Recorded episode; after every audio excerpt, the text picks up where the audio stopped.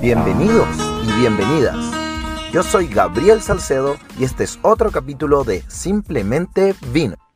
Soy Pablo Ponce Tibiroli, enólogo comunicador, nacido en Mendoza, Argentina, y los invito a que nos conectemos a través de las redes sociales. Pueden encontrarme eh, con mi nombre o el nombre de mi blog, el cual también los invito a visitarlo, www.thebigwinetheory.com. Bienvenido Pablo a Simplemente Vino. Quería consultarte cómo has pasado esta pandemia, si has bebido más o menos vino durante esta pandemia. Cuéntanos cómo, cómo está la cosa en Argentina. Hola Gabriel, ¿cómo estás? Bueno, primero que nada, muchas gracias por, por la invitación. Y respecto a tu pregunta, sí, eh, estoy consumiendo más vino y esto se debe a, que por este confinamiento prácticamente todos los días almuerzo y cena en casa, eh, cosa que antes por ahí no pasaba.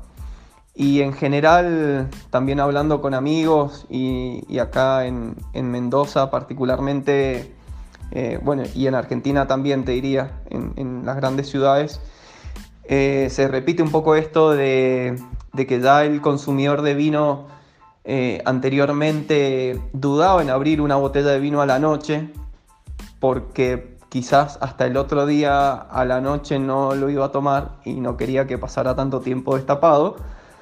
Hoy en día es todo lo contrario. Sabe que si, que si descorcha una botella eh, al mediodía en el almuerzo, eh, sabe que a la noche va a tener una copa de vino para disfrutar y en el momento que llega la cena consume ese vino abierto justamente eh, por esto mismo que te comentaba, eh, porque sabe que tiene a disposición eh, un, poco de vino y obviamente bebiéndolo de manera moderada para poder disfrutarlo.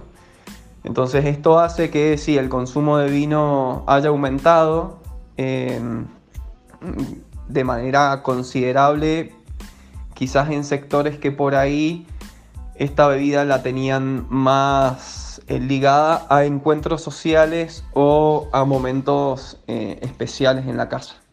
Sí, qué interesante ver ese cambio ya ahora de manera cultural, que me parece que para los que tenemos un poco más de edad, quizás lo vimos en nuestros abuelos que tenían descanso en la casa a la hora del almuerzo y obviamente eran otras las, medidas de, eh, legales para poder tomarse una copa y volver al trabajo. Pablo, otra consulta. ¿Cuándo comienza tu vida a ligarse con el mundo del vino? ¿Y cuándo crees que te das cuenta que esto ya no es eh, solamente un hobby o un pasatiempo, sino que comienza a ser algo que te empieza a llenar eh, ya la mente y el corazón? Cuenta.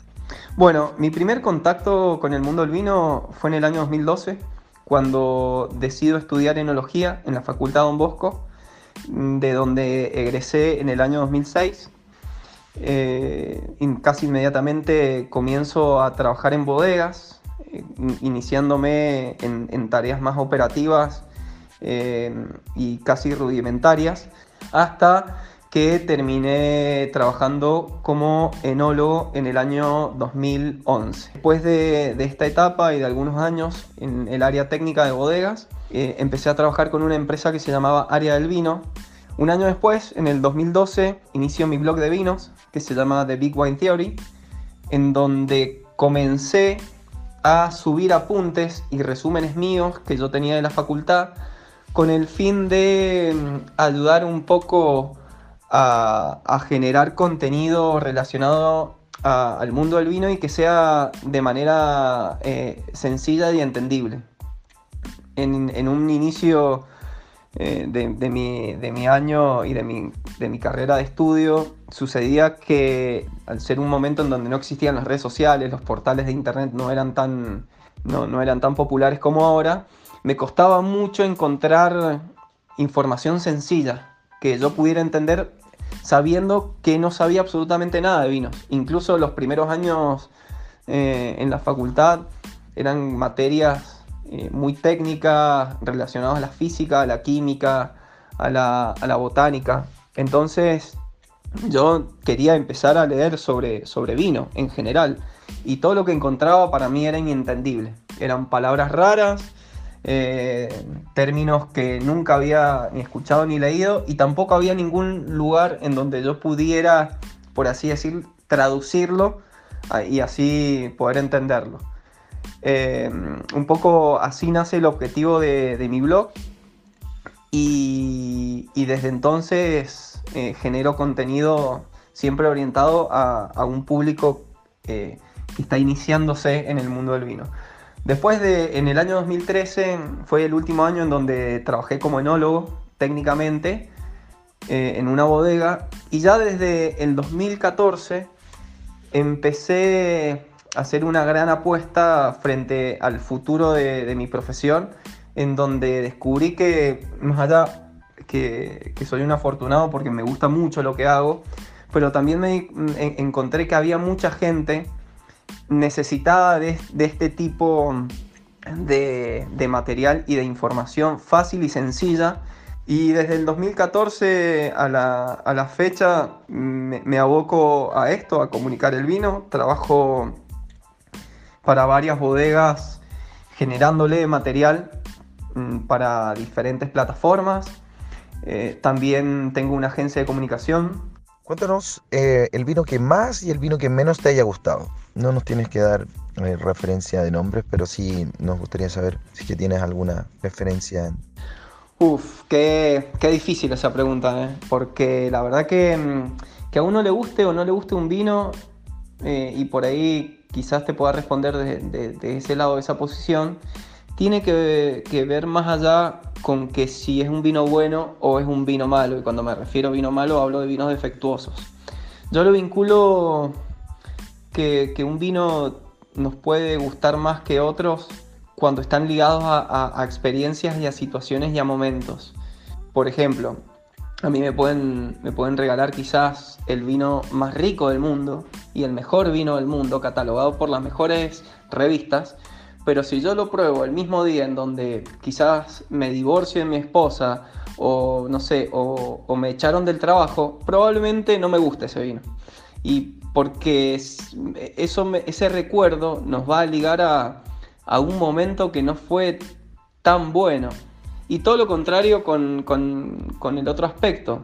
Quizás estemos con una botella de un vino relativamente económico que no está bien catalogado eh, popularmente, pero si lo tomamos en el momento que, nosotros queremos, lo compartimos con la gente que nosotros queremos, y ese momento que se genera gracias a ese vino eh, resulta algo, algo que, insisto, nos genera una linda experiencia, eh, nos va a gustar igual por más que no sea el mejor. Por ahí yo te podría decir que, efectivamente sí, uno de los vinos que más me, más me ha, gustado y he disfrutado ha sido, ha sido un vino que descorché la primera noche, nos quedamos en, nuestra primera casa. Y ese recuerdo es muy lindo y es muy, y es muy agradable porque, como te digo, tiene que ver más con el contexto y con la situación y con quién uno lo comparte que con el vino en sí. Así es, eh, muy interesante lo que dice eh, Pablo, también con los recuerdos de, ciertos aromas, la memoria emotiva, cómo nos transportan a, distintas situaciones. Hacemos este lazo precioso y a veces descarnado, no tan feliz eh, con el vino y con, la situación que, que nos toca vivir, ¿no es cierto? Bueno, juguemos un poco. Si fueras un vino ¿cuál serías? ¿Serías un vino rojo, un vino blanco, uno espumoso, un rosado? Eh, ¿Alguna cepa en especial, un Malbec? Cuéntanos. Mira, yo, yo creo que siempre, o, si tengo que pensar o definirme como soy, em, sí, me, considero alguien que inquieto, que intenta siempre hacer quizás eh, algo tradicional de una manera distinta. Entonces, frente a tu pregunta, yo creo que, sería más un vino, eh, más que del estilo de vino, más un vino innovador o un vino quizás de alguna cepa no tradicional, de esos que, te pueden llamar la atención eh, porque quizás no eh, están viendo o están frente a un varietal que no es de los más comunes o los más populares pero por ahí sí, sí termina siendo diferente al resto. Mira qué interesante. Eh, ser eh, una variedad poco común. Em, cuéntanos, Pablo, alguna historia, alguna situación, una anécdota donde tú encuentres que el, vino haya sido o, fue em, parte importante, un protagonista en tu vida. Cuéntanos, por favor. Si bien hay, múltiples momentos y, permanentemente se van, se van gestando en donde el vino está como protagonista y te marca, eh, sin lugar a dudas, yo creo que, uno de, de, esos momentos que, más recuerdo y, más tengo en mi cabeza fue que nada, que básicamente gracias al vino eh, y, a, mi trabajo dentro del marketing y la comunicación pude subirme por primera vez a un avión hace ya algunos años atrás. Eh, teniendo la fortuna de conocer muchos lugares de Argentina, que yo simplemente los tenía en mi cabeza como que en algún momento me gustaría viajar y conocerlo.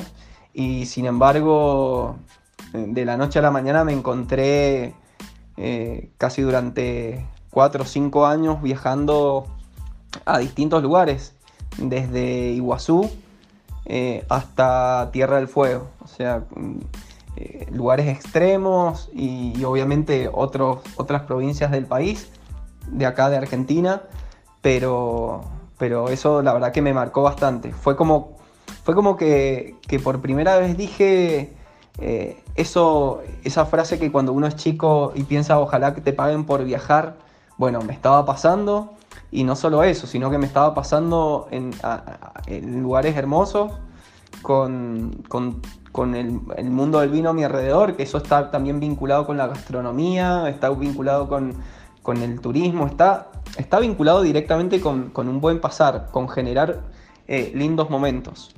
Generar lindos momentos. Me gustó mucho eso.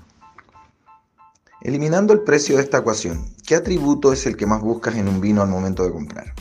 Soy de los que, de los que aprendió a tomar vino cuando acá en Argentina eh, estaba muy fuerte la moda del vino con madera y vino con barrica. Em, entonces, indudablemente en una cata ciegas siempre mi paladar eh, y mi gusto se orientan a aquellos vinos en donde, donde hay una intervención de roble, eh, pero bien integrado, tampoco el exceso que tape eh, esa tipicidad varietal de, cada estilo de uva, porque si no mm, todos los vinos tendrían casi el mismo sabor.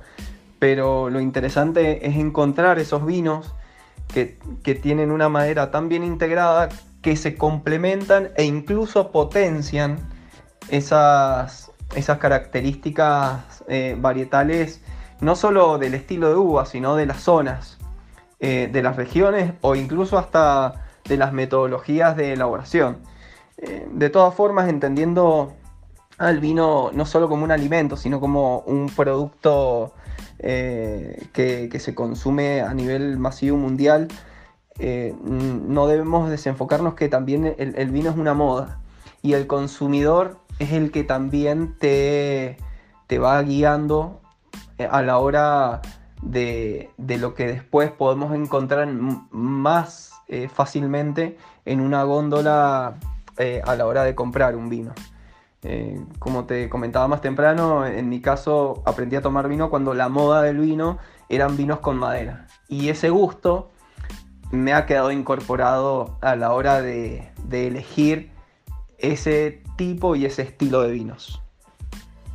Perfecto, sí, entiendo claramente lo que dices que acá en Estados Unidos, sobre todo en California, notamos eh, las modas como van empujando las ventas, como van empujando las cosechas eh, o las plantaciones de nuevas eh, y eso hace muy confuso el trabajo de los eh, viñateros para tratar de, entregar un producto de calidad. ¿Algún proyecto, curso o meta futuro relacionado con el vino, Pablo? Em, me parece que tienes un proyecto de, de Big Wine Theory. Eh, cuéntanos un poquito de, ese proyecto y de los que vengan a futuro. Bueno, sí, eh, justamente eh, el proyecto de Bing One Theory es, es el blog que yo inicié allá por el 2012 y, y como proyecto relacionado a eso, por un lado, seguir potenciándolo porque la verdad que hay, hay un flujo de lectores incluso de todo el mundo que que son ávidos de este tipo de artículos e incluso les gusta mucho la manera de graficarlo que puedo llegar a hacer adentro de las notas.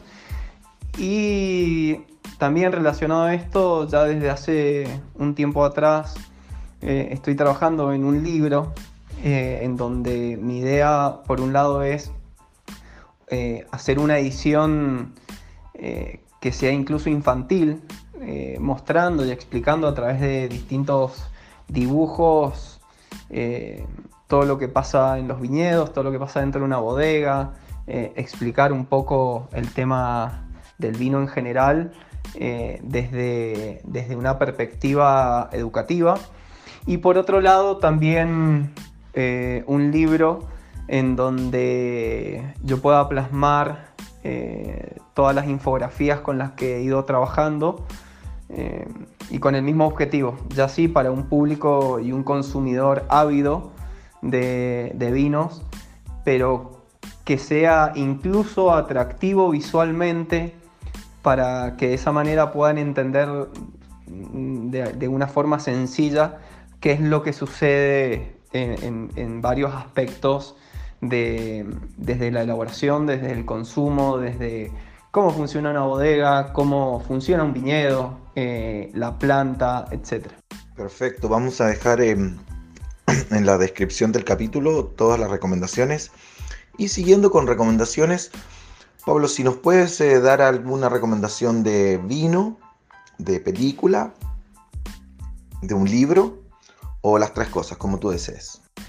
Si tengo que hablar de recomendaciones de vino, mantengo mi filosofía que, más que fijarnos en el vino, nos tenemos que fijar en el momento. Yo les aseguro que eh, si se trata de una reunión familiar, de, un momento memorable, de, una juntada con amigos, sea el vino que sea, nos guste más o nos guste menos, eh, lo vamos a terminar disfrutando.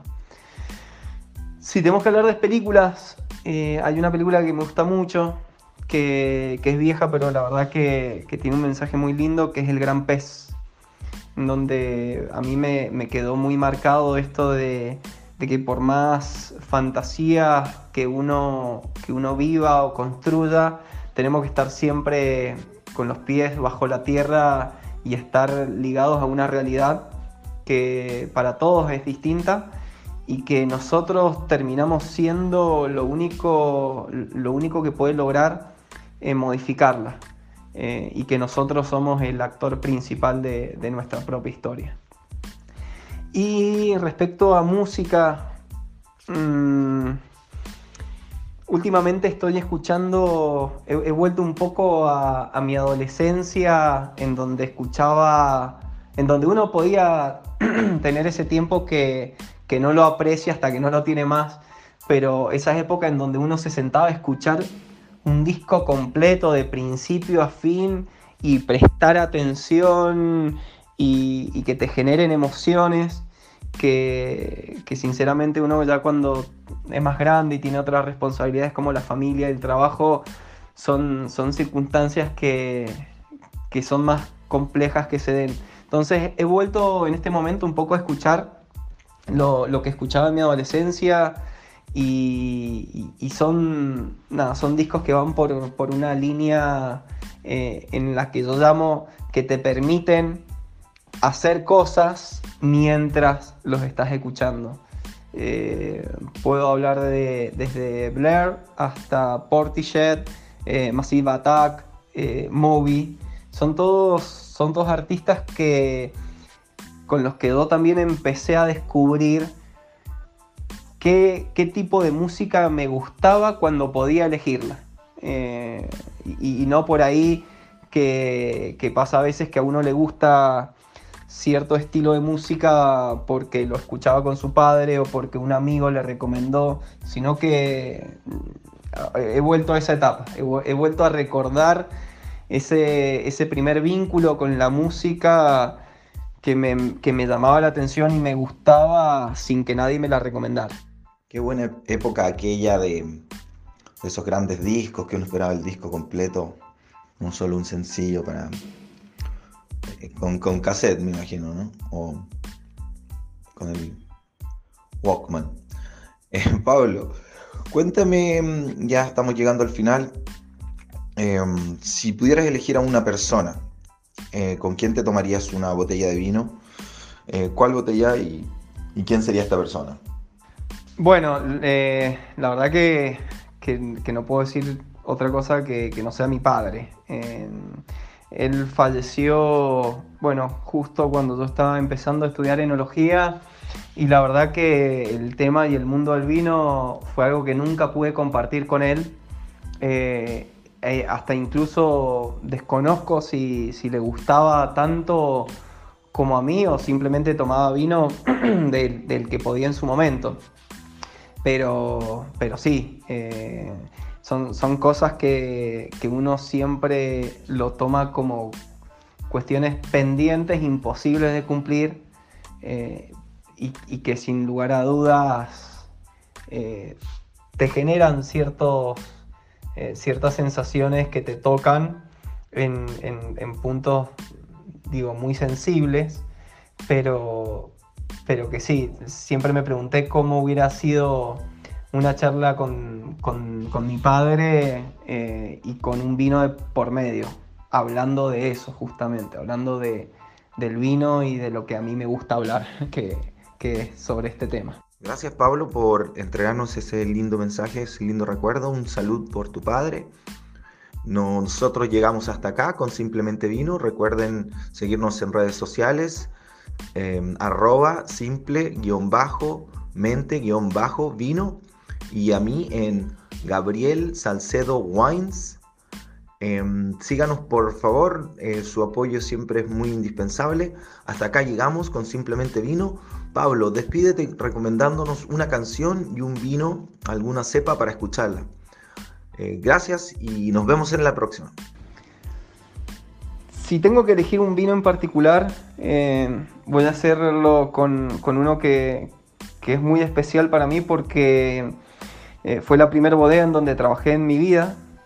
Se trata de Rutini y particularmente de la línea Rutini Merlot 2017, un varietal y una añada que, para mí son tremendas.